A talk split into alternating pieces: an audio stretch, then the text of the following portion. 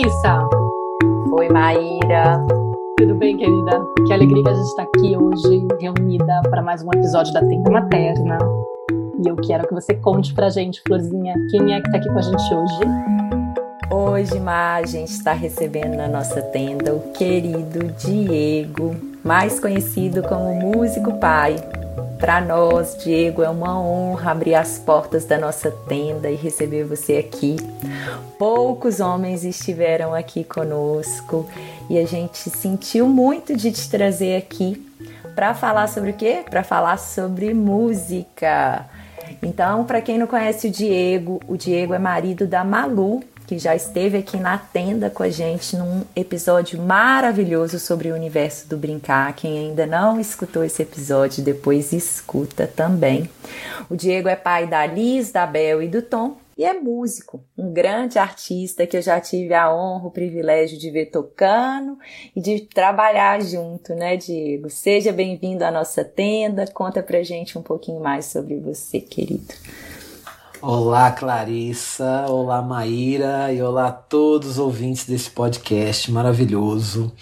É, gente, eu tô. Eu fiquei lisonjeado com o convite e é muito especial estar tá aqui, porque além de amar podcast, de escutar, amar escutar podcast, eu também tenho o meu, ele não é tão constante, mas é, ele tá lá, Músico Podcast, e eu fiz justamente por essa paixão.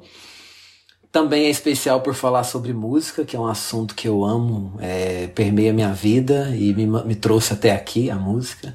E também é especial porque vocês duas apareceram na vida da minha família e acrescentaram demais com os conteúdos e depois veio uma aproximação, e veio carinho, e veio essa conexão que a gente tem para além do, das redes. É, e aí tive a oportunidade de ver Clarissa aqui de perto. Eu lembro quando ela veio aqui em casa, foi uma emoção. E Maíra sempre também transmitindo muito carinho. Então, para mim é uma honra poder agora estar tá dentro desse podcast aqui. Muito obrigado pelo convite. Obrigada a você pela presença, querido. Vai ser um, um episódio aí é, emotivo. Vamos lá. você pode contar um pouquinho pra gente da sua trajetória, da sua história com a música? Claro. Olha, eu comecei com a dança. Eu não, não, não tiveram dançarinos na minha família. Eu tinha um tio que adorava dançar, mas assim, quando eu diz, digo que não tinha dançarinos, de uma maneira profissional, né, com carreira.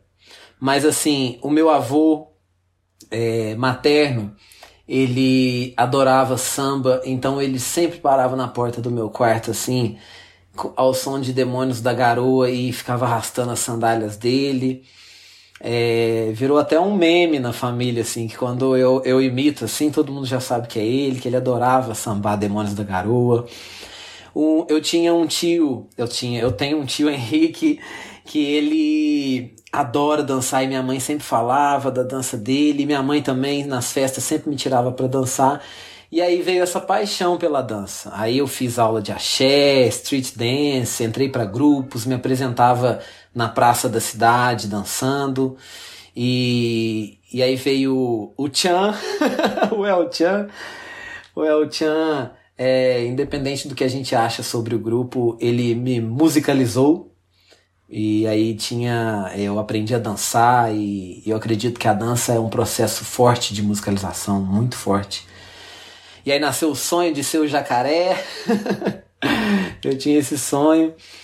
Mas quando eu olhei pro jacaré, eu olhei para mim e eu pensei, acho que o compadre Washington não vai me aceitar. e prossegui. Aí, aí a escola é que me trouxe a música como frente de execução, né? Porque a música está presente na dança também. Mas é na escola que eu conheci um amigo, Marcelo, que aí ele viu que eu tinha prazer em estar com a música e me convidou para entrar para minha primeira banda, quando eu tinha 12 anos, se não me engano. E aí começou esse processo que a, muitos costumam passar, né? Banda de garagem, ensaios e cantando J Quest, Skunk, aquelas coisas assim. E na minha na, na cidade tinha um festival de, festival de escolas. E eu entrei numa escola que era muito forte na cidade, assim, muito conhecida. E aí eu fiz um. E aí teve um festival. E nesse festival eu. A turma já sabia que eu gostava de cantar, então me colocaram na frente para defender a música. Cada classe escolhia uma música, a gente ia lá no Teatro Municipal, cada turma apresentava e tinha premiação, era um festival mesmo. E ali nesse primeiro festival foi a primeira vez que eu cantei para um público, assim. E todo mundo me olhando e o teatro lotado porque todo mundo matava a aula para ir assistir os festivais das outras escolas. Então, era assim, uma sensação, eu tô até emocionado de lembrar.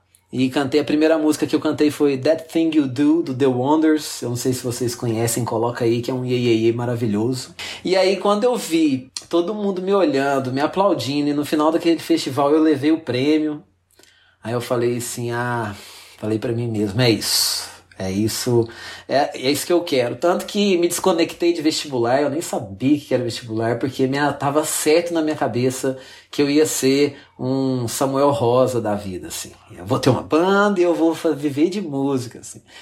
E aí a gente vai crescendo e vê que, que, a vida não é tão romântica assim. E me cobraram vestibular, eu tentei uns, umas seis matérias, uns, uns seis cursos antes de, de encarar a vida, encarar a família, encarar a sociedade, largar o emprego, largar a faculdade, largar a namorada e ir para Belo Horizonte, atrás desse sonho e torná-lo mais concreto, além do romantismo de ter uma banda de sucesso. Aí eu entrei para o FSJ, em licenciatura em música, com ênfase em canto popular, e foi a licenciatura é, que me, o curso de licenciatura que me levou a, a ir para uma sala de aula, a ir para esse ambiente é, mais pedagógico e educacional. Foi dentro da faculdade. E foi assim. Foi a faculdade mesmo, porque eu não queria. Eu, mesmo na faculdade, fazendo licenciatura, eu ainda queria ter essa carreira como performer, assim. Mas a licenciatura exige estágio. Aí nos estágios que eu descobri essa, esse prazer de compartilhar experiências com famílias. E desde então eu venho vivendo de música. A música vem me alimentando a, a, o corpo e a alma. E como que é o trabalho que você faz com as famílias agora? Pois é, eu me encontrei na licenciatura, o estágio que eu fiz foi com uma colega de uma amiga, colega de canto chamada Dene, que ela dava aula numa escola chamada Enlace, lá em São João del Rei, a qual eu tenho muito carinho. Um beijo pra Beth, se ela por acaso ouvir esse episódio. E na Pai, em Tiradentes. E aí eu, e a Dani falou assim: Diego, vai lá, assiste e eu vou assinando para você. Aquela faz pouco que eu assino muito.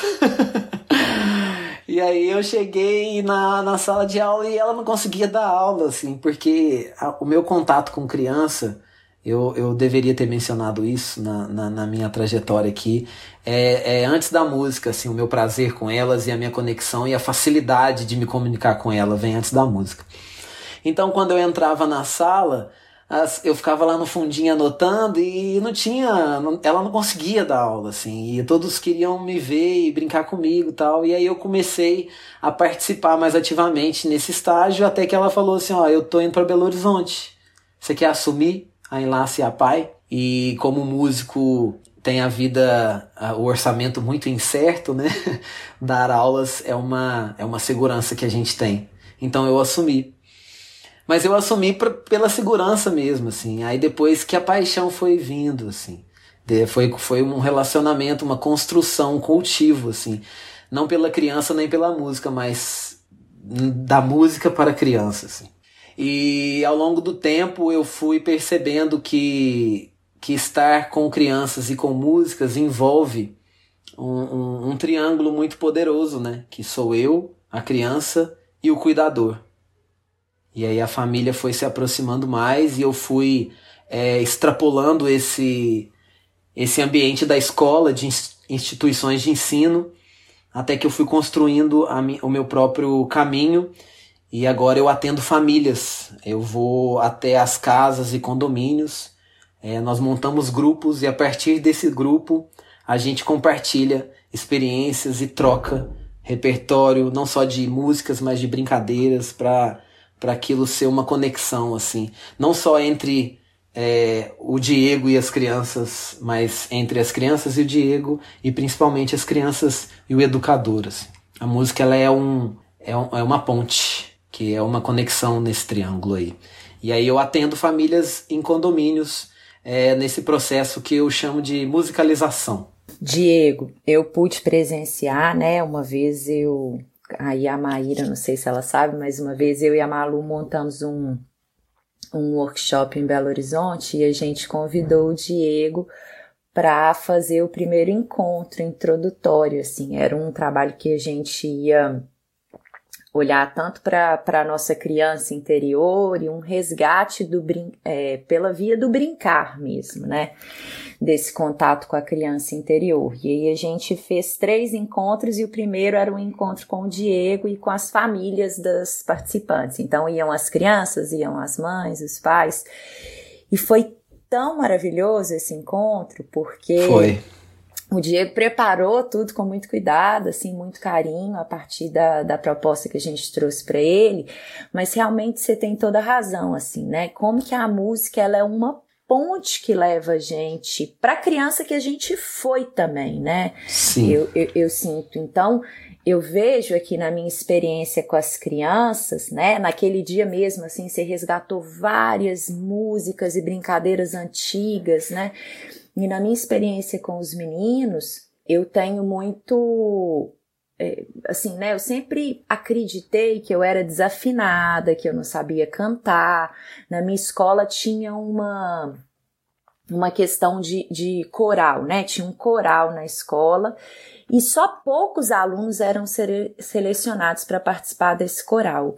Então eu sempre, por mais que tinha uma aula de música e tudo, mas eu sempre ficava me sentindo à parte por nunca ser chamada para aquele coral, né? Eram poucos alunos assim.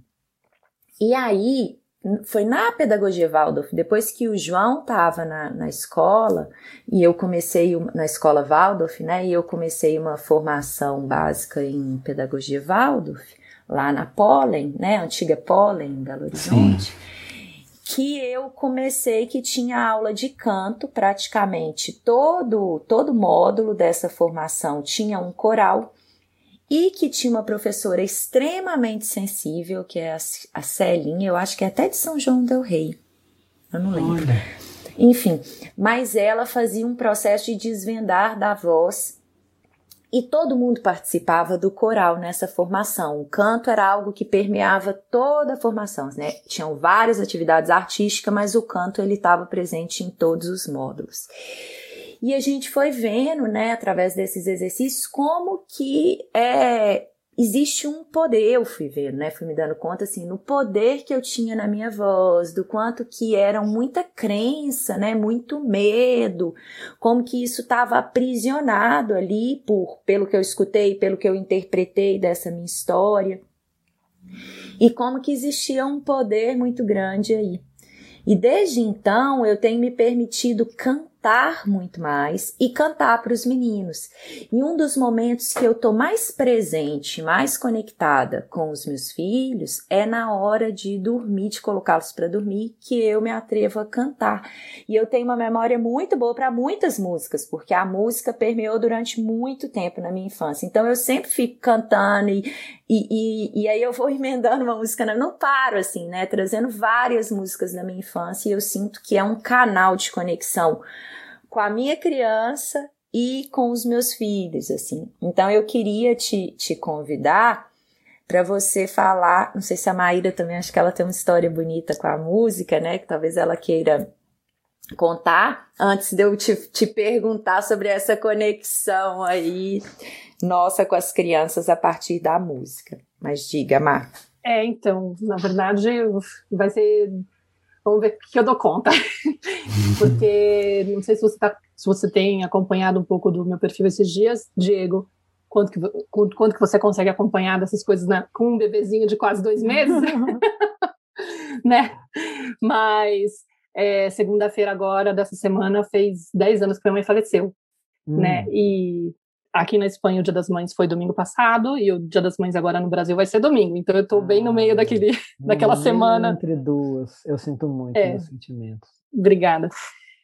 Mas, de qualquer forma, todo ano isso acontece, mas acho que 10 anos é um ano meio simbólico, né? Então, é, minha mãe faleceu de um câncer, ficou três anos doente, mas eu tenho uma relação com a música que é muito forte, muito por conta da, da relação que ela tinha com a música, né? Que meus pais tinham com a música. Então, foi algo que uniu eles muito. Meu pai tocava violão, toca violão até hoje, mas quando eles se conheceram, eles tocavam muito violão, e eles eram muito musicais, eles estavam sempre com a vitrola tocando música brasileira. Eu tenho referências de discos incríveis, um repertório incrível, um gosto musical assim que eu considero que é super aprimorado por conta da experiência, por conta do hábito deles de escutar música boa, assim, de qualidade em casa, né? Sim. E, e aquilo, assim, é, minha mãe, ela tinha o hábito de cantar praticamente todos os dias, ela passava o dia cantarolando. Sabe aquelas casas de família que você está conversando, você fala uma, uma palavra e de repente um lembra a música, puxa um samba, começa a cantar, e aí fica todo mundo rebatendo outras canções. Eu percebi que o Alexandre Coimbra faz isso também. Eu imagino que na casa da Malu e do Diego deve ser assim também, né, Diego? Também a gente pega a melodia de uma música e vai conversando, sabe? É, perguntando o que, que, tem para comer, cantando Atirei Pau no Gato, uma coisa assim. Ai, eu faço isso com a minha filha, ela fica me corrigindo. Eu falei, deixa a gente improvisar. E agora ela fica compondo umas músicas sozinha. Tipo, é, mamãe, que, filho, que música é essa? Eu acabei de inventar. Mas é muito uhum. gostoso, porque foi algo que eles passaram para mim de uma forma muito natural e fez com que, é, de certa forma, até fiquei fazendo muitas leituras esses dias, eu estava revisitando, e é isso que a Clarissa falou da, de, da, da, do poder que a música tem de fazer a gente conectar com a nossa criança, né? É impressionante, porque para mim, quando eu escuto músicas da, que fazem eu lembrar meus pais, eu acesso a minha criança interior, eu acesso a minha adolescente interior, eu acesso a minha essência, assim, para mim é uma coisa que ficou muito forte, muito marcado, e eu aprendi a gostar de música observando meus pais. Eu fiquei apaixonada, aí eu fui estudar piano uma época, isso pequenininha ainda, né? Mas aí, é, quando o piano ainda tinha piano em casa, a gente mudou de casa, e depois o, no, a gente foi para um apartamento, não pôde levar o piano. Aí quando eu voltei, eu já estava naquela, naquela adolescência, me cobrando muito, me sentindo inadequada, e infelizmente eu perdi muito do, da possibilidade de explorar esse lado da música por timidez, por, por perfeccionismo, por achar que eu não estava conseguindo. Fui tocar o piano assim com 12 anos falei, gente, tá, tá horrível, não quero fugir das aulas. Nunca mais, nunca mais retomei, né? Fiquei anos e anos adiando. Tive um episódio de ter me inscrito num festival da escola e no dia que me chamaram para cantar, é, eu travei e não fui, não me atrevi a cantar a música do, da Rita Lee que eu tinha programado, fiquei lá imaginando tudo, me senti super péssima. Para mim foi uma confirmação do tipo, não queira ir por esse caminho, você não banca. Tipo, desencana. E enterrei aquilo, né? Mas cantava sozinha, escondida, me sentia, tipo, até afinada, assim, sabia que eu me sentia, assim, muito conectada comigo mesma, mas me travando. E o que eu acho interessante é que, observando a minha mãe, eu percebi que ela cantava sempre, mesmo quando ela estava mal assim, fazia tipo aquela coisa, faça chuva, faça, faça sol, eu tô lá cantando conectada, né? Então, tinha um lado dela que hoje eu falo, nossa, minha mãe era uma pessoa que tinha muita dificuldade de expressar a vulnerabilidade dela, né? Ela não era de chorar na frente dos outros, ela sempre era aquela fortaleza, mesmo doente, com muita dor, ela se fechava no quarto, ela não gostava de ficar muito sendo abordada e tal, né? Mas a música, mesmo em dias que ela estava mal, ela cantava. E aí teve um episódio, Diego, você não deve conhecer da, da minha história, para quem está aqui, de repente acompanha, até já ouviu falar. Eu vim para a Espanha morar aqui há 10 anos, exatamente no ano que minha mãe faleceu. Né, ela ficou três anos doente, aí ela ganhou uma herança do meu avô, aí ela quis dar de presente para mim uma viagem para ficar um ano fora. E eu fiquei naquela discussão com ela, falei, é, mas não tem sentido, você tá doente, a gente não sabe quanto tempo você vai durar, porque a gente já sabia que ela não tinha possibilidade de cura do câncer dela e tal. E ela queria, né, tipo, ela para ela, eu senti que ela assim, ela queria encaminhar os filhos para fazerem as coisas que eles pudessem fazer, e ela falava: "Não, eu quero que você vá, eu quero que você tenha essa oportunidade, não tem diferença você tá aqui ou não" e tal. Enfim, eu vim para cá super com a sensação de que ela não ia durar o ano inteiro. E de fato, eu cheguei em janeiro, ela faleceu em maio, né? Ela faleceu dia 4. E minha tia, a irmã dela, me chamou poucos dias antes falou: Maíra, volta, porque ela está começando a apresentar é, sintomas de que ela tá indo embora, né? A tia enfermeira. E ela falou, ela tá começando a não ter sensibilidade nas mãos e tal, não sei o que, vem pra cá. E eu fui correndo, com aquele medo de, será que eu vou chegar a tempo de pegar ela acordada, né? tipo, consciente e tal. E ela estava hospitalizada e era impressionante, Diego. Entre um exame e outro, tava ela cantando. E ela cantava, tipo, encontros e despedidas entre um exame e outro, sabe? Não era, tipo, qualquer coisa. Eu abria a cortina de manhã, ela cantava manhã de carnaval. Tipo, os dois últimos. Você já tá chorando, né? Como não? e era muito assim, é, era do tipo, cara, e aí que aconteceu? É, a voz dela foi indo embora, minha irmã ainda não tinha chegado, né, antes dela perder a voz, e, a, e aí eu fiz o inverso, eu comecei a cantar para ela, né, tipo, na noite antes dela, dela falecer, foi quando a minha irmã chegou, ela já não estava tão consciente, né, mas eu e meu pai e meus irmãos, né, meu irmão e minha irmã, a gente se reuniu em torno dela e cantou todas as canções que a gente lembrava, que conectavam com ela, mesmo ela estando teoricamente inconsciente, que eu não acredito, né, enfim, totalmente, mas a gente fez essa homenagem a ela. E, assim, é, tem vários momentos que eu posso narrar, de, de, momentos assim que eu falo, caramba, né, que, que coisa incrível a música. E a música eu só me presenteei, me permiti, né, atravessar e chegar nesse espaço de cantar publicamente e tal, quando um namorado meu me deu de presente um mês de aula com a Andrea Drigo, uma mulher incrível de São Paulo que trabalha com, com tem um processo em grupo chamado Caminho do Canto, nem sei se ela segue nesse, nesse processo. E eu acabei seguindo, depois de fazer um mês né, que ele me presenteou, eu acabei seguindo no grupo, e é mais ou menos o processo que a, que a Clarissa falou, né? Ela abria esse caminho de, tipo, vamos tirar aquilo que te impede de acessar a tua voz. Então, para mim, era uma coisa assim, a sensação que eu tenho do canto é como se a gente fosse um canal mesmo. Você falou dessa palavra, né, do, do que, que você falou, que a música é uma ponte, né? Ponte, é. Parece que a gente é um canal, na verdade, quando a gente se permite ser essa conexão, né? E, e, e é uma coisa muito incrível. então, não sei. Totalmente. Demais. Obrigado por compartilhar. Obrigado. O Diego, e falando desse canal, né, assim, como que você sente, né? Porque faz muito sentido é, isso tudo que a Maíra falou, assim, né? Muito bonito ouvir essa história. A gente tá aqui aos prantos, os dois, né? A Maíra contando e a gente chorando. E eu não sei como você não chorou, Maíra, né? É, mas eu sinto o seguinte, né? Assim, é, é muito interessante porque o, a música ela penetra na gente de uma maneira assim que, que é quase que impossível da gente impedir que ela penetre, assim como todos os sons, né? Porque a criança, né, como ela tá muito aberta e disponível ali, assim, ela não tem como se proteger a criança pequena, né? E às vezes, se você não quer ver uma coisa, você fecha os olhos. Se você não quer comer uma coisa, você tampa a boca. Agora, se você não quer escutar um som, por mais que você ponha sua mãozinha, assim, às vezes você ainda escuta aquele som, né? Ele te permeia.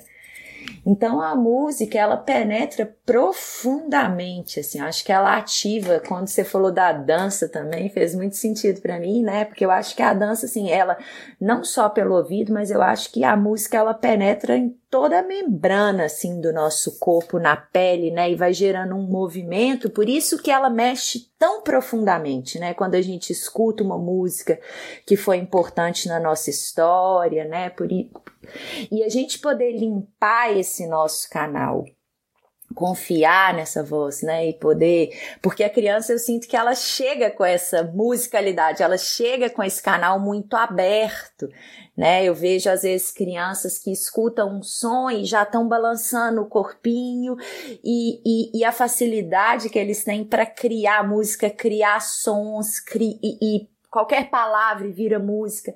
Então eu queria que você comentasse um pouquinho, né, sobre isso e falasse assim, como que, que os pais eles podem usar a música como esse caminho de conexão com os filhos, né, com a própria infância.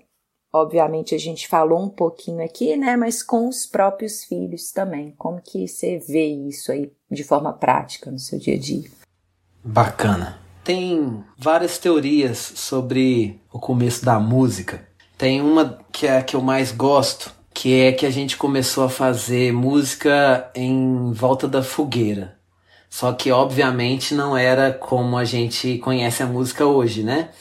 Eram eram pessoas, meu coração tá batendo muito forte aqui, Maíra. Vontade de chorar mais. Já eu choro. Deixa eu. Quando eu for escutar vocês. É, e, e, e nessa fogueira, é, nós brincávamos com sons, né? Não era nada ordenado, essas questões, esses parâmetros musicais, eles foram é, é, percebidos muito tempo depois. Lá no começo mesmo a gente nem sabia falar. E, e, brincávamos com sons e suas sensações, né? Os sons são vibrações, então é acreditar que ele entra só pelo, pelo ouvido é, é, é difícil, porque o som ele vibra e nosso corpo vibra, então a gente se conecta com o corpo. E essa teoria fala desse jogo, dessa brincadeira com sons e sensações.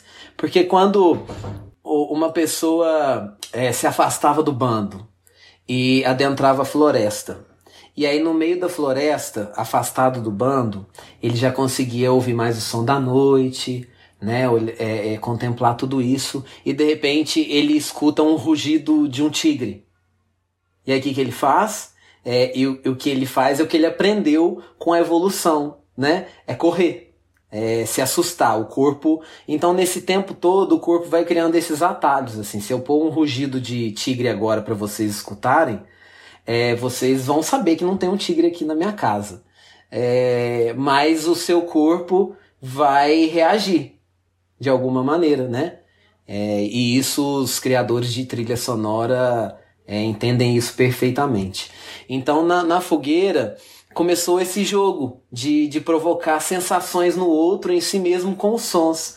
E aí acaba que o som, ele nos desloca, ele desloca as sensações. Né? Então, é, é daí vem essa memória que a gente tem e acessa essa sensação.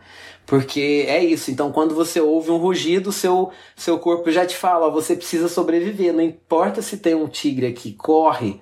É, então, a gente tem isso na gente. Então, é por isso que antes de qualquer aprendizagem, é, antes de qualquer contato da criança com a música, a gente já herdou essas sensações, né? Que a gente começou lá na fogueira, que é um um embrião da rodinha da, do sarau, né? Da, das rodas em volta da fogueira. Então, a música, eu gosto muito de pensar na música, de ir decupando ela, sabe? Despindo ela, porque se a gente pegar a partir do ponto que a gente sabe hoje, muitas coisas vão entrar na nossa frente e nos dizer equivocadamente o que pode ser música. Eu até no meu primeiro episódio do Músico Podcast, eu convido todo mundo para a gente esvaziar a nossa gaveta mental.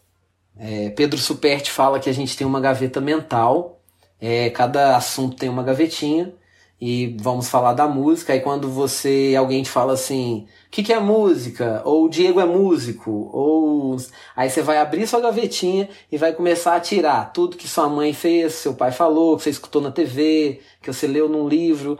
E aí ali você vai tirar tudo aquilo e definir. Ah, então se o Diego é músico, ele faz isso, ele deve fazer isso, ele gosta disso tal.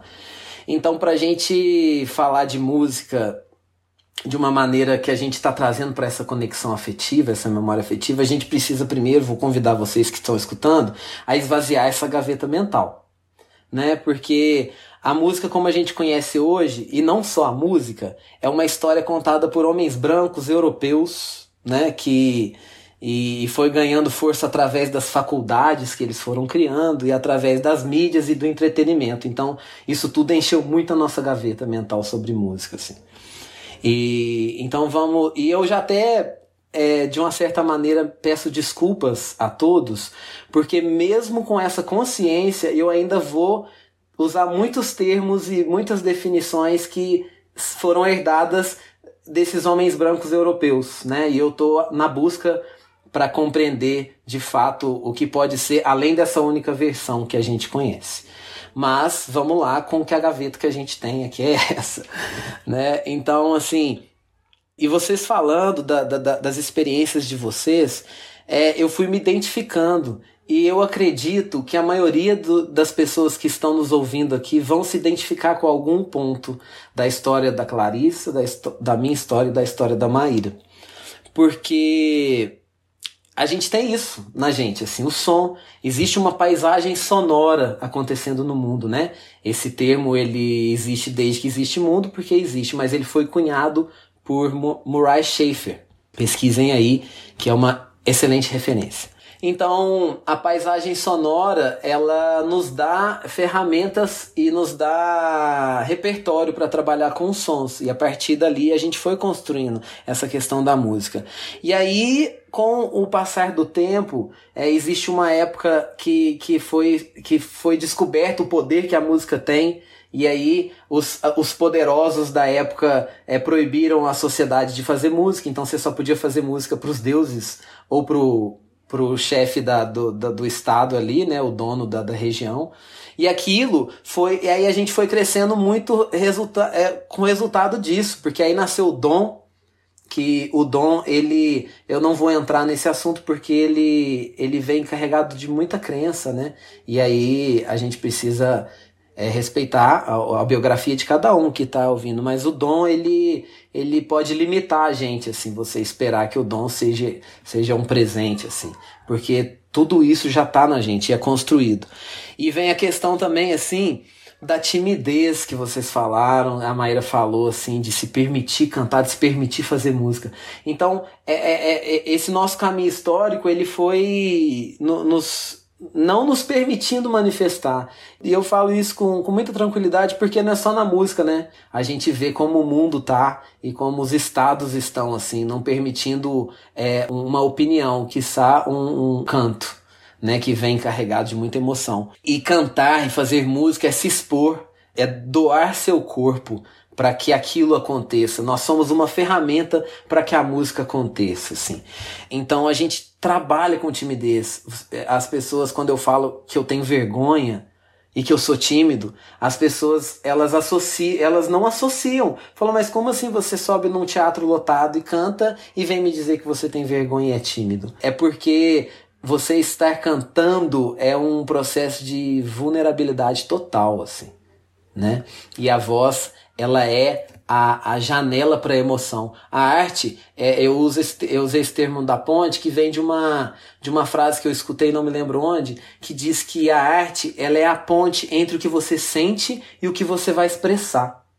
Né? Então a música é um desses caminhos nessa ponte. Então isso no, nos, nos gera muito desconforto, assim. Quando eu tô no palco, lá em transe, sabe? Cantando e as pessoas compartilhando aquele momento comigo, eu estou totalmente vulnerável.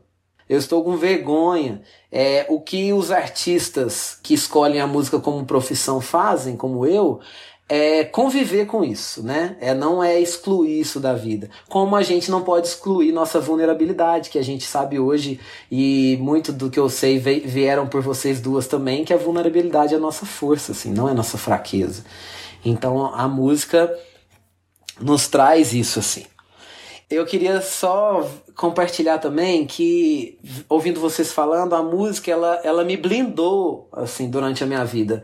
A, a família materna, a casa que eu cresci até os 10 anos, era eu, minha avó, mais dois tios, meu avô, minha irmã, minha mãe. Era uma casa cheia. E, e, e sempre foi uma família de uma comunicação muito violenta assim, né? Não, não pela maldade, mas pelo repertório que eles tinham, assim. As brincadeiras eram agressivas. Então, era, é, era tudo muito assim. Então, para uma criança, a gente fica muito exposto, né? É, já numa família compreensiva, já a criança já, já é tão assim, né? Exposta e, e com tão pouca voz. E lá então eu me sentia é, assim, mas quando eu estava dançando, ninguém mexia comigo. Então a música, ela, eu criei essa relação com a música. É, às vezes tinha alguém nervoso, tinha alguém brigando em casa. Eu, se eu entrasse no quarto, colocasse uma música e dançava, ninguém ia entrar e me reprimir. Eu não sei por que a família não fazia isso. Então eu cresci com a música sendo uma companheira. Assim, ela me levou até aí que eu descobri a profissão. É, nossa, que introdução para responder sua pergunta. É. Nossa, mas maravilhosa, Diego. Antes de você responder a pergunta, só preciso falar assim, eu achei incrível isso que você falou, né? Da arte ser, ser uma ponte entre o que a gente sente e a forma da gente expressar mesmo, assim. Porque Sim. eu vejo, né, entre. É, é, é justamente esse lugar, né, do, do que tá aqui no coração, porque é muito íntimo você tirar Sim. essa voz e, e falar para o mundo, né? E, e deixar ela reverberar. E a criança, ela tá muito consciente do, do, da fala dela, da voz dela, né? E quando ela traz isso, é de uma beleza. Nossa Senhora, tudo que você tá falando tá fazendo tanto sentido que você pode ah. seguir aí contando pra gente. Essa introdução foi bonita. Valeu a Que alegria ouvir isso. Porque quando a gente vai fazer música, a gente quer compartilhar ela, né? Então existe essa expectativa da troca de experiência, da troca de sensações, como a, essa própria teoria que eu gosto muito fala, né? Que a gente, eles faziam um som assim na, na, lá na roda e o outro expressava uma reação e aí a gente foi descobrindo, falou, oh, esse tipo de som faz a pessoa sentir medo, esse tipo de som faz a pessoa sorrir. Então é, é, é mexer com sentimentos, assim. E, e, é muito importante a gente ter consciência disso, porque hoje a música ela tá tomada por um pacote mercadológico, assim. Então, quando você fala de música, você busca referências é, de artistas. Você não busca referências é, afetivas, é, a gente tende a pensar em, em, em, canções e tudo como referência artista, mas é, existe uma conexão com o nosso sentimento, sabe? Por isso que é importante essa consciência, agora entrando na, na resposta né, da sua pergunta, na consciência do cuidador que está com a criança, de saber isso. Porque senão a gente fica repetindo padrões que eles são equivocados, porque eles não são baseados no nosso sentimento, e sim numa construção social do que vem a ser a música. É, porque quando você tem consciência disso, escuta alguém cantando, você nunca vai falar que ela está desafinada. Porque a afinação é um parâmetro imposto, assim. É, há pouco tempo é, foi, um, foi um cálculo feito por alguém que ele descobriu. É algo muito genial, tá? Eu gostaria de frisar isso e é muito importante. É, e eu, eu deveria ter falado lá no começo que tudo que eu vou falar aqui é resultado do meu caminho da, do meu trabalho, da minha arte, do meu ponto de vista, da minha família. Então, se você que está escutando aí discorda, ótimo.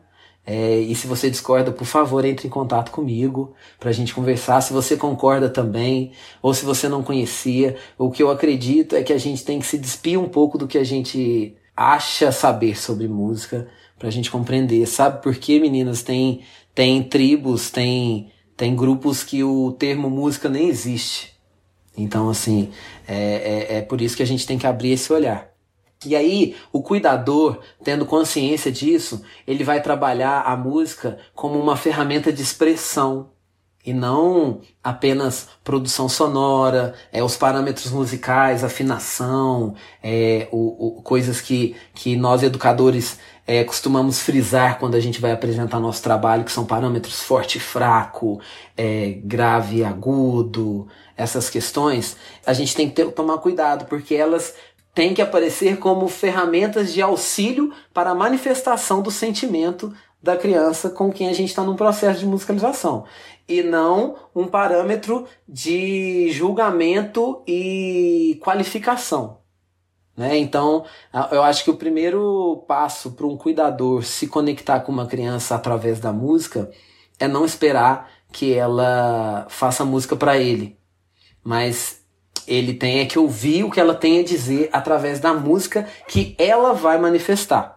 Né? Então eu vejo em alguns encontros assim, eu pego o violão e deixo o violão à disposição ali no chão de propósito. Aí a criança vai lá mexer, que é o que eu tô esperando. E quando ela encosta no violão, 99% das vezes eu escuto: "Não mexe no violão". É, ou uma frase assim, vai desafinar o violão do tio. E isso, isso já é anterior à música, porque a criança só se aproximou do objeto.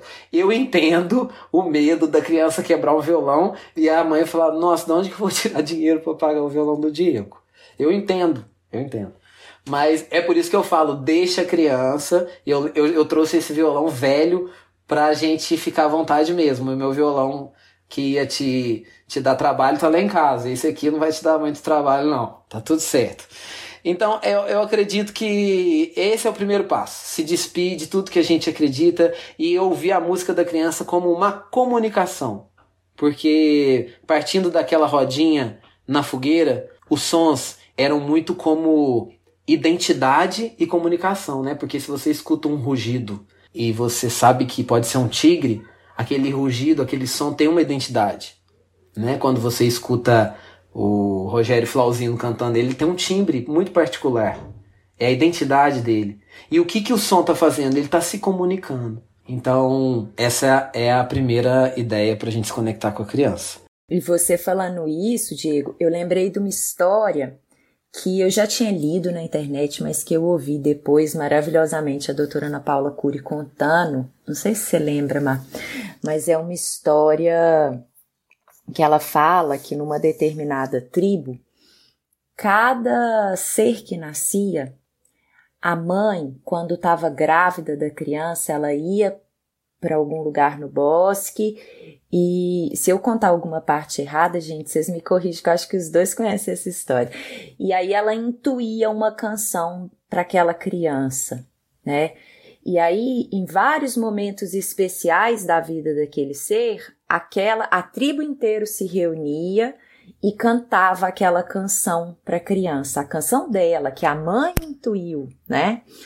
Quando estava grávida. Então, por exemplo, no momento do aniversário, um momento que eram alguns ritos aí de passagem ali naquela tribo.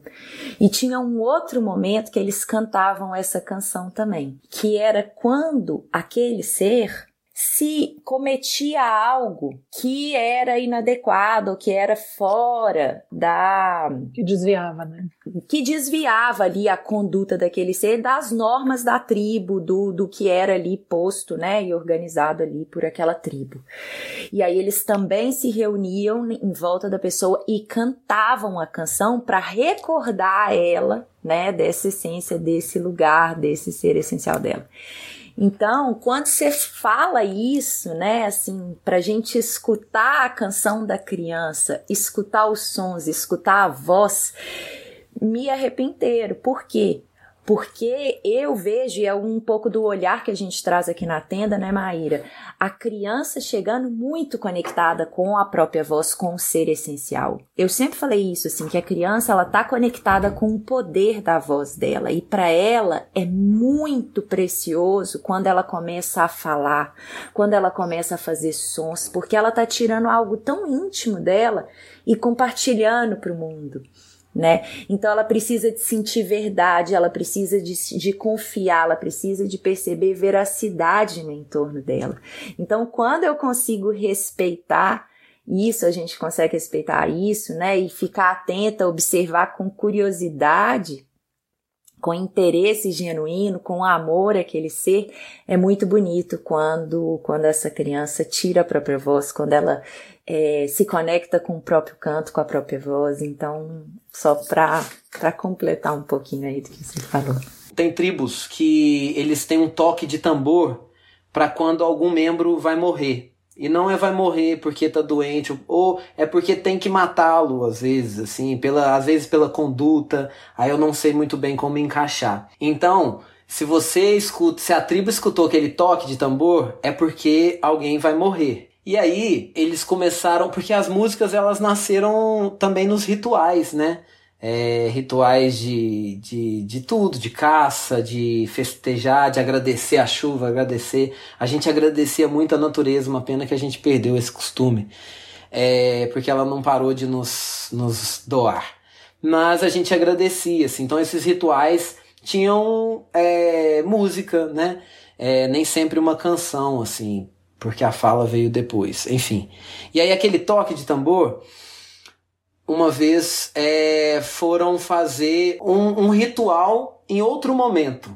Um ritual, é um, se não me engano, era uma um lugar que para o rei, em que esse toque é, ia simular uma briga, uma guerra ali, eles iam simular como um ritual para inaugurar algo. E aí, naquele ritual, o tambor foi tocado no toque da morte. Só que ninguém ia morrer. Aí começou-se a anotar um toque de morte deslocado. Então ninguém ia morrer, mas aquele toque. Então a gente foi criando essa conexão com os sons, é, com essa organização sonora, que hoje a gente tem esses padrões é, fúnebres, é, padrões de, de festa, né? Então, eh, deslocando esses essas sensações a gente pode hoje, como é o tigre, como quando você escutar um tigre, você sabe que você não vai morrer, mas você sabe que o tigre pode te matar.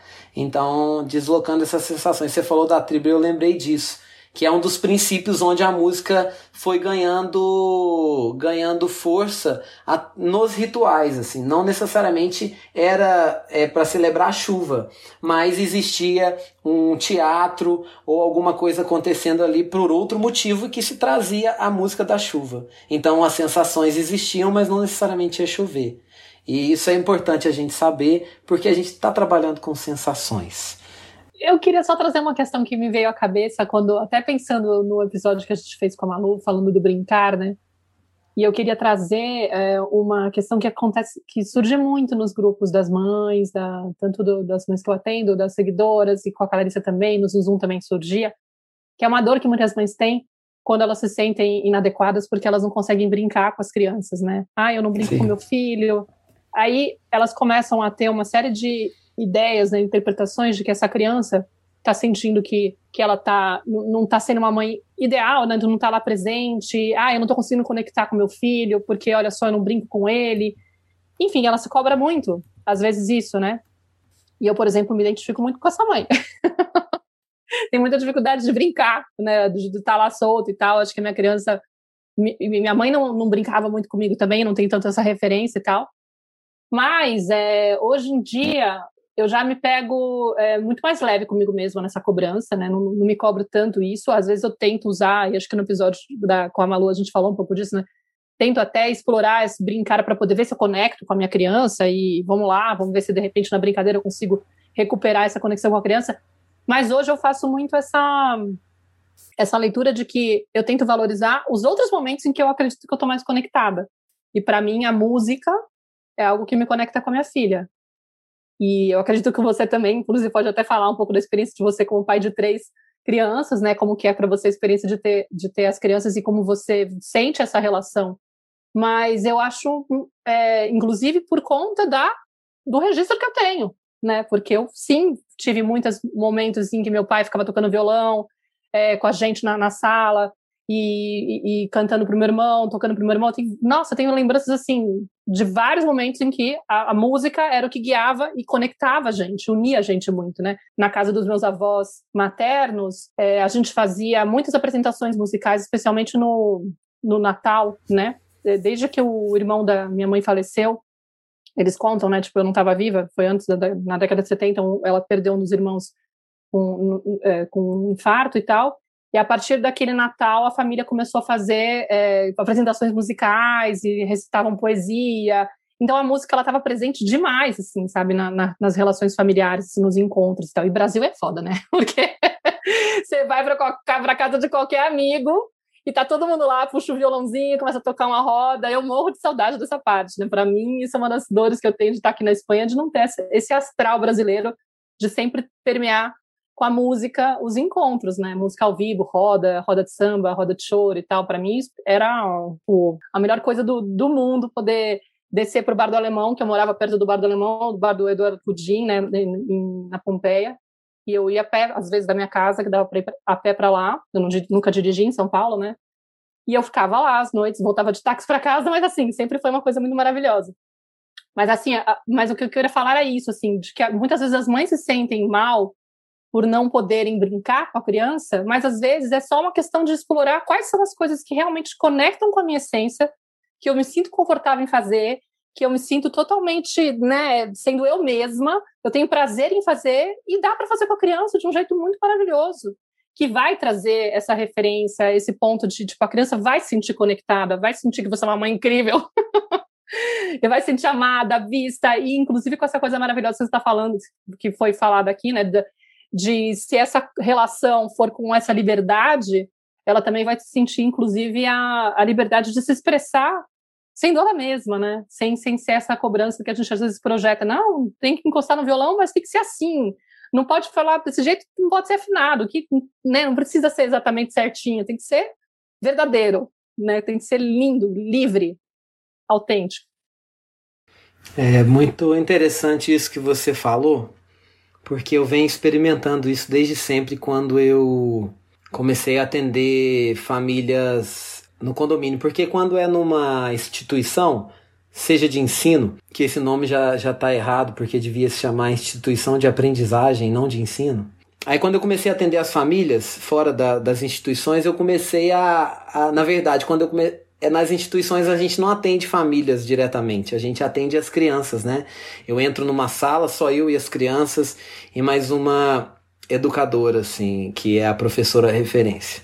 E aí eu pude estar mais perto das famílias, e seja, seja qualquer um o cuidador.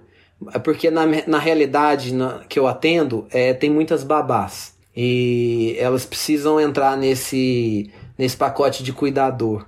E eu digo isso não para você que é mãe tem uma babá, mas pela minha experiência mesmo, porque ela que tá na, na, rotina com a criança, né? Então, e o grande poder é a constância, assim. Não são os eventos que, que a gente se encontra para fazer música. É, é aquilo permear a rotina dela. Uma das ferramentas que eu, que eu aprendi, estudei e boto muito em prática é brincar com um adulto, né? Ah, naquele workshop lá mesmo tinham muitas crianças, esse workshop que a Clarice mencionou no início do episódio, tinham muitas crianças. Elas são parte da roda, eu olho para elas, eu converso para elas, mas quem eu quero tocar é o adulto. E isso tem muita referência também com o que Rudolf Steiner fala, né, da, da autoeducação. Não que tenha a ver, assim, mas transpondo para a música, mas nesse sentido de que se a gente não se conecta, a gente não provoca conexão. Eu acredito isso. Então. Você tenta falar com a criança interior do adulto, melhor dizendo, né? É, é isso. É porque. Porque se a gente não se entrega, é, cobrar de quem está ao nosso lado a entrega é algo assim. É incabível, assim. Né? Aquele negócio, eu ponho um hambúrguer no meu prato e falo pro meu filho, come essa salada aí. Então, quando eu comecei a atender as famílias, eu comecei a brincar com os adultos. Aí eu comecei a ter mais conexão com as crianças. Não que eu já não tivesse, eu poderia seguir esse caminho. E tem gente que segue, tá certo. Por isso que eu vou ressaltar para você que está me escutando. Esse é o meu caminho, não é o único. É o meu caminho. Porque a gente fica focando na criança. A gente dá atenção para a criança no processo. E uma coisa que eu. Uma frase que eu escutei do meu professor anteontem, professor de canto. Ele falou assim, ó, porque tem alguns músculos meus que ainda me impedem de, de cantar é, em pleno em plena voz e cantar assim com o prazer que eu quero cantar. Por que, que esses músculos me impedem? Porque eu dou atenção para eles. Aí ele falou assim, ó, Diego, atenção gera tensão. Então, quando você foca na criança e dá atenção para ela, você gera tensão. E quando ela se sente tensionada, ela vai querer se recolher. E eu trabalho com adulto porque é um ser que tem mais com ele tem mais capacidade de me compreender quando eu vou dar atenção para ele. Vai gerar tensão também, mas ele vai ter habilidade para transformar aquilo num jogo entre eu e ele, para que a criança assista a entrega do cuidador, que é o exemplo, que é a referência dele sabe? E então, assim, o que a gente precisa, como a Malu fala no curso dela, é buscar a brincadeira que você gosta. Então, se você está com foco na criança, minha mãe, ela teve aqui agora nesse primeiro 15 dias do Tom para dar aquela força, e eu, eu escutei a Alice falando assim: "Vamos brincar de boneca?" A minha mãe falou assim: "Não, eu não vou brincar de boneca. Eu não gosto de brincar de boneca." E, e quando você escuta isso, você fala assim, dá vontade de falar assim, mãe, vai, de brin vai brincar de boneca com a tua neta, ué. Tô te convidando. Só que a gente precisa entender que a minha mãe não gosta de brincar de boneca. Então, se ela for de brincar de boneca, ela vai se conectar com a minha filha? Ela não vai se conectar com a minha filha. Eu não, eu, eu não gosto de fazer. Eu não gosto de, de tocar é, heavy metal. Então, Diego, vai para ser feliz, vai fazer música, toca heavy metal. Eu não gosto de heavy metal. Então, eu encontro um gênero, uma expressão que mais diz a ver comigo, com a minha biografia. Então, a gente precisa encontrar o que a gente gosta. Malu me ensinou isso, assim. Então, encontrando a brincadeira que eu gosto, eu vou me entregar e eu vou brincar e eu vou querer gente para brincar, porque brincar sozinho é, é diferente, né? E, é, então, é, e com a música é isso também. É você encontrando. Porque a, a conexão, quando vocês falaram conexão com a criança, e a gente fala muito de conexão com a criança, conexão com a criança, me veio a ideia de que a conexão ela é, ela é feita de eventos, assim, ela é um gráfico que, que sobe e desce, assim, se a gente for esperar na vida uma conexão constante, ah, achei uma brincadeira que eu goste, minha filha gosta, me conectei com ela, aí no outro dia você vai brincar daquilo e não dá certo. Aí você fala, gente, mas então é a brincadeira. Ah, é meu filho. Ah, eu que. Não, é, nós somos. É, esse somos nós. É, isso somos nós, né? Assim, é essa metamorfose constante, assim, né? Então, quando alguém fala como eu vou me conectar com a minha criança, eu falo assim: é nunca parar de tentar conectar. Porque a conexão vai cair sempre. A conexão é tipo 3G, assim a conexão com a criança. Onde, dependendo de onde você tá, vai falhar. Se você mexer uma coisa, falha. E eu acho que compreender isso já nos libera de uma responsabilidade equivocada e também tira as expectativas. Porque se você entra numa roda com expectativas, eu acredito que expectativa mal trabalhada é decepção na certa, assim. Então, fazer música, brincar com criança, conversar com criança é ouvir, assim. É, é, é ouvir com atenção, né? Não é ouvir os sons. Porque os sons eles deslocam sensações. Então, se você ouvir um som, você tem que acessar aquela sensação. E assim você vai acessar a criança. E eu acho que a gente precisa ressignificar essas coisas mesmo.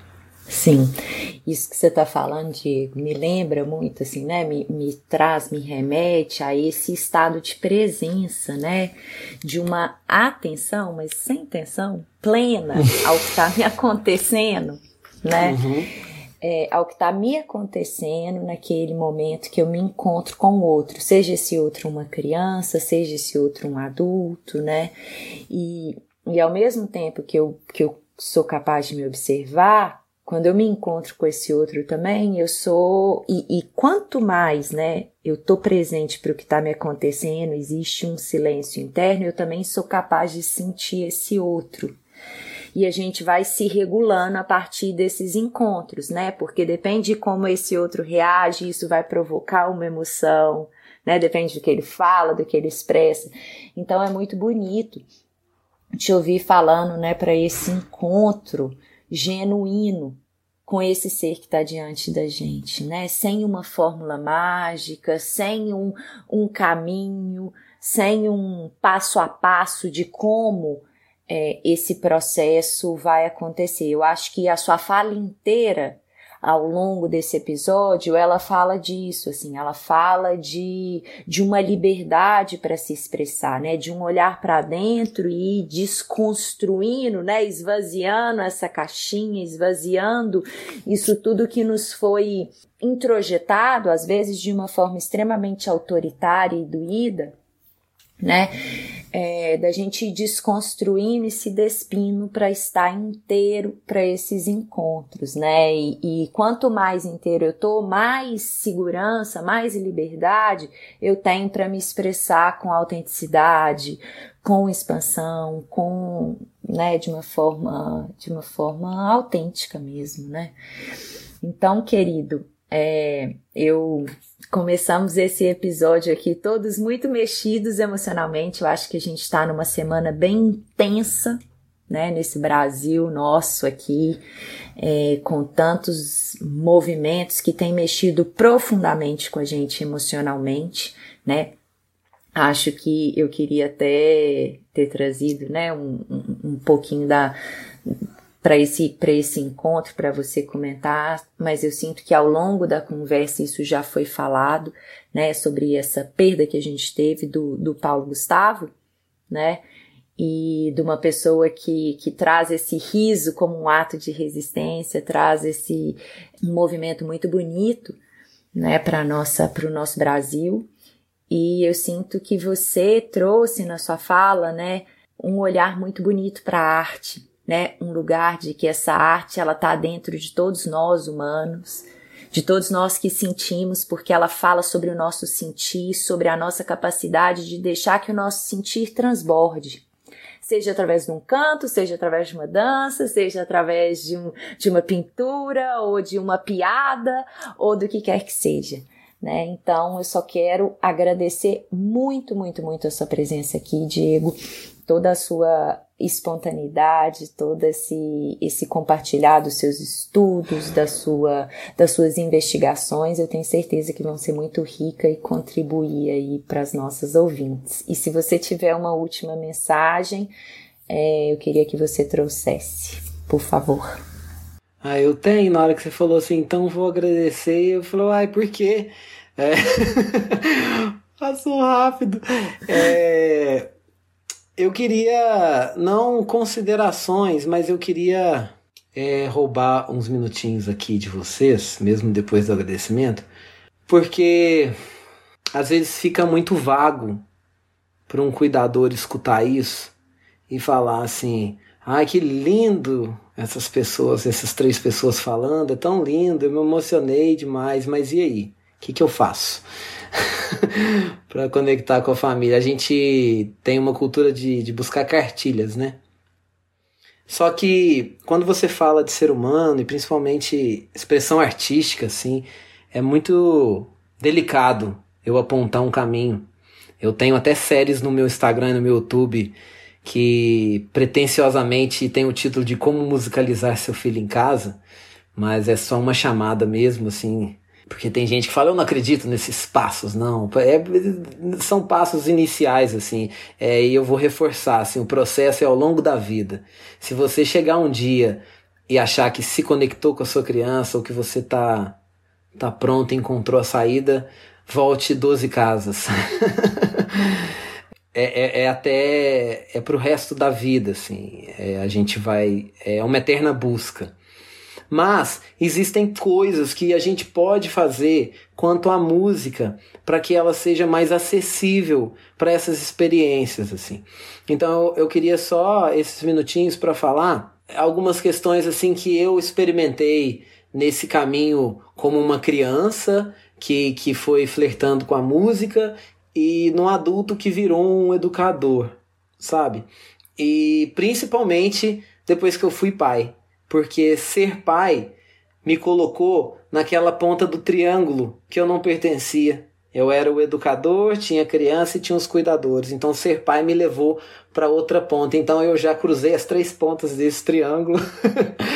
e eu queria falar para você usar o que você tem para se sentir bem, sabe? A cultura que você tá. Às vezes a gente importa muita coisa e os importados eles eles ficam muito distantes da nossa realidade, da realidade da criança, assim, sabe? Tomando cuidado com duas coisinhas só que eu que eu jogo assim para tomar cuidado é com a letra e com o volume. Eu acho que tirando isso, as complexidades sonoras que talvez a criança não esteja na fase de absorver, é, isso já é muito mais denso para o cuidador ter consciência, né, de como a gente vê na pedagogia Waldorf do sentir até o sete, é, é, é, é, esse primeiro setênio, né, assim, da...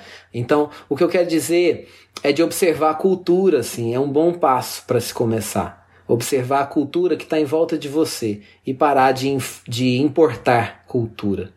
Eu acho que a importação, eu vejo ela sempre por um lado mais é negativo do que positivo, assim. Ela tem muitos pontos legais, mas se a gente não souber trabalhar com a importação, é porque, sabe, às vezes a gente quer apresentar músicas para criança como, os, como as músicas de concerto que são muito usadas em processos de aula de música ou musicalização, mas elas são datadas de, de, de, de um tempo assim tão distante, de uma cultura que não são, é, que é uma cultura que não é nossa, assim.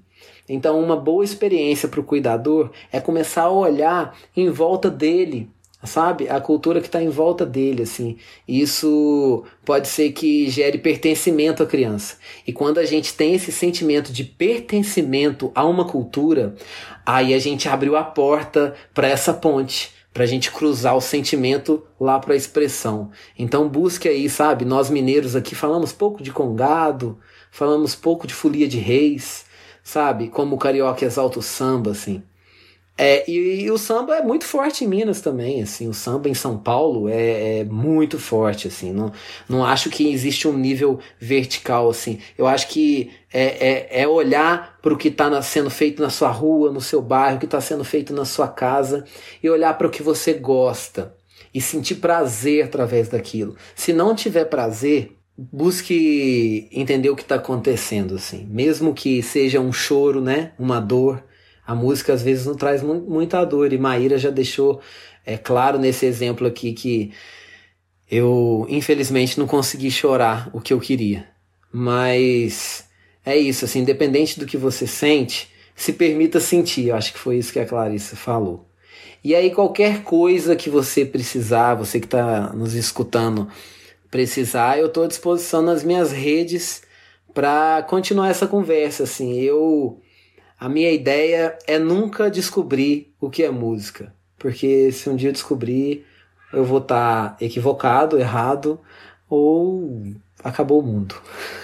Colocou um ponto final, né? Quando a gente é... encontra a resposta e se apega à resposta, a pergunta desaparece. Então, desaparece. que você siga não sabendo o que é música. Não sabendo. Porque nós somos tão, tão inconstantes assim. O Diego de ontem não é o Diego de hoje. Então, se eu cheguei numa resposta ontem, ótimo, descobri o que é música. Mas amanhã eu tenho que começar de novo o meu caminho, porque amanhã eu sou outro Diego. É a impermanência dessa vida maravilhosa, né? Então não busquem essa permanência. É, eu queria muito, muito, muito te agradecer e até explicar por quê, inclusive, que não é um agradecimento simplesmente de fim de capítulo, do, do de fim de episódio, vou agradecer ao Diego, não, é de, é de coração mesmo, porque a gente agora está com, até com o empenho de fazer os podcasts quinzenais, né, na, na Tenda Materna, aliás, quem quiser apoiar a gente para colaborar, a gente acabou de criar nossa campanha Apoia-se, a gente vai deixar depois aqui na descrição para que vocês possam entrar e saber como apoiar a tenda materna.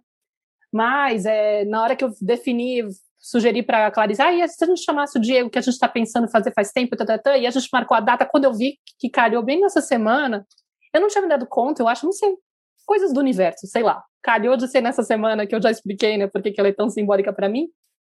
E como eu faço, geralmente, quando a gente vai fazer uma, uma entrevista, eu começo a visitar a página da pessoa, vou olhar a biografia, vou começar a namorar o tema, estudar mais o tema, e isso meio que me fez olhar para a minha história, porque eu falei, bom, se eu vou falar de música, eu vou ter que falar da minha história.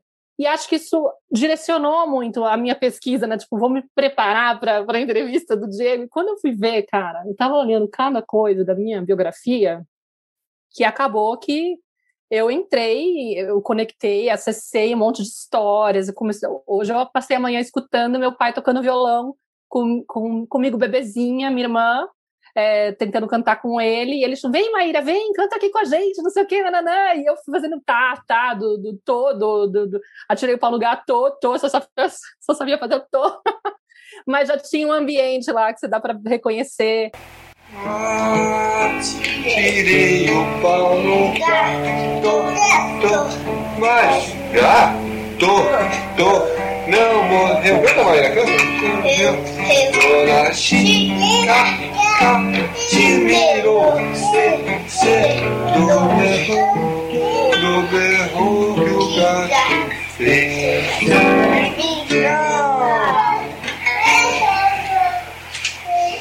Vem cá, Maíra, vem cantar aqui, ó. Teve uns trabalhos que eu fiz na faculdade, no master que eu fiz aqui na Espanha, que eu fiz um master em fotografia. Acabei até publicando um livro em homenagem à minha mãe e ao meu pai. Mas eu fiz um trabalho também que eu peguei uma, umas gravações, porque eles gravavam, né? Tipo, essas coisas. Eles gravavam na, na no, no, gravadorzinho lá, as reuniões deles, fazendo umas rodas com os amigos e tal, ah. cantando e tal. Então eu tenho muito registro. E teve um trabalho que eu peguei, minha mãe e meu pai tocando violão, com um amigo né, que estava junto, cantando camisa amarela, e eu inseri a minha voz cantando com eles. então eu fiz uma, não, uma coisa artística lá tal.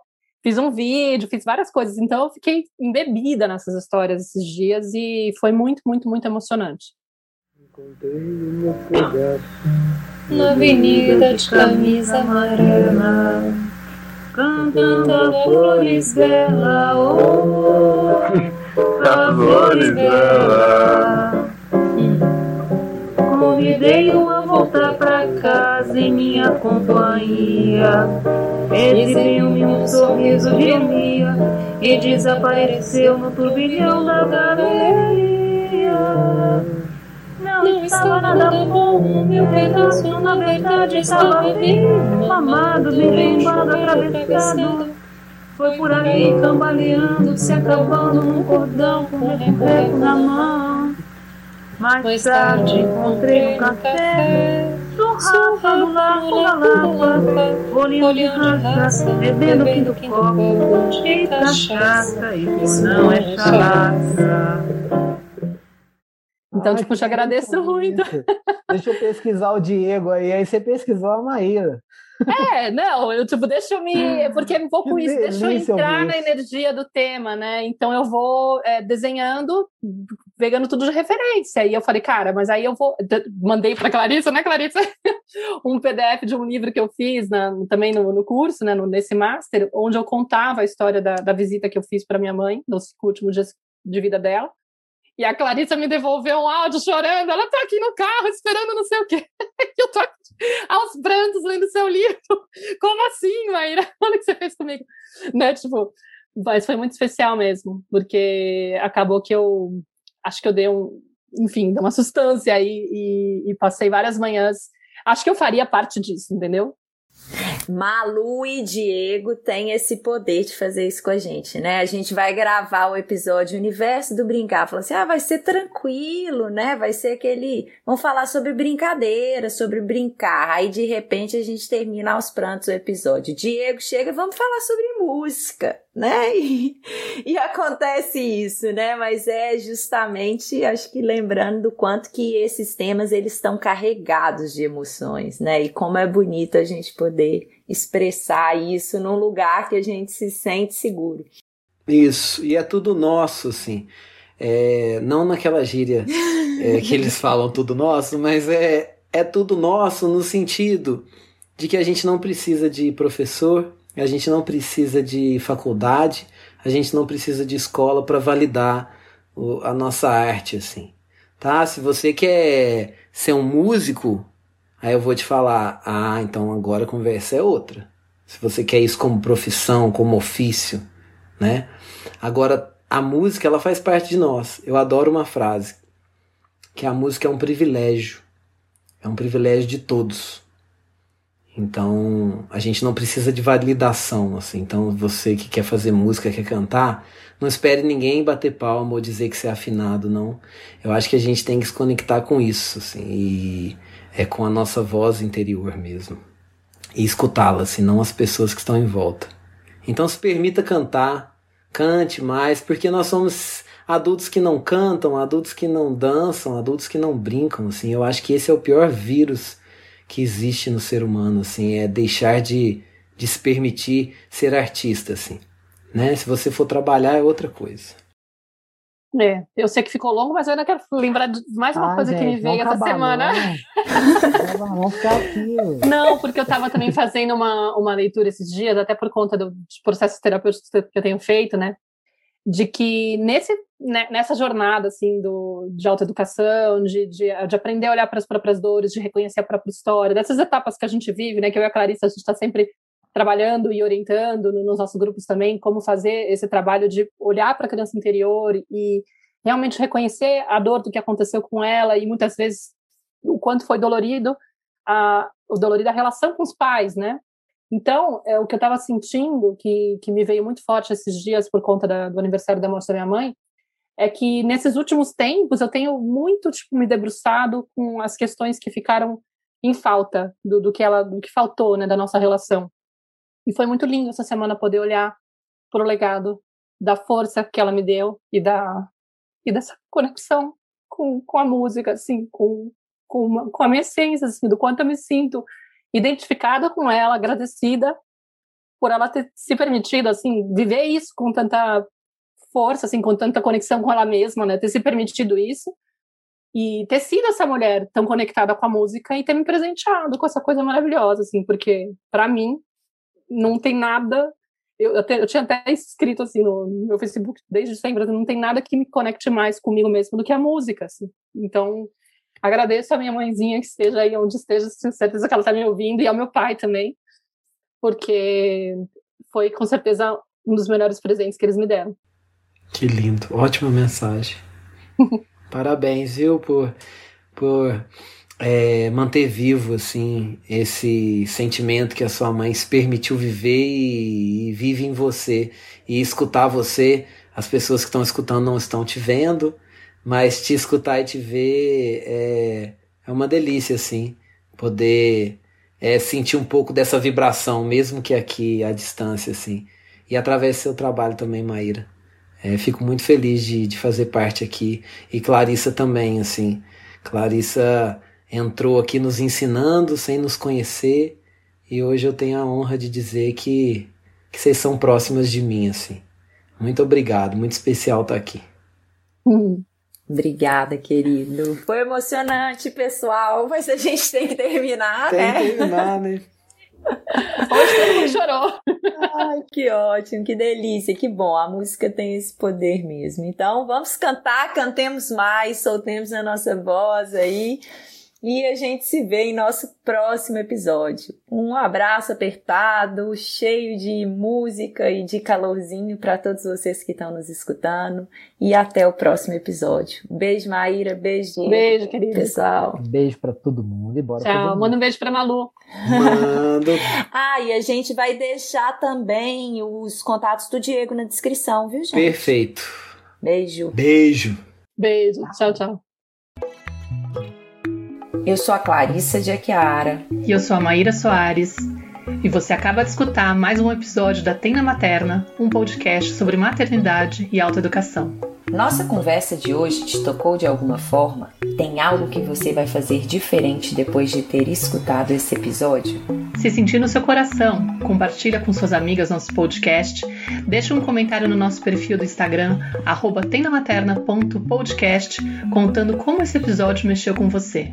Segue a gente no Spotify para não perder nenhum encontro de inspiração, crescimento, trocas profundas e muito apoio.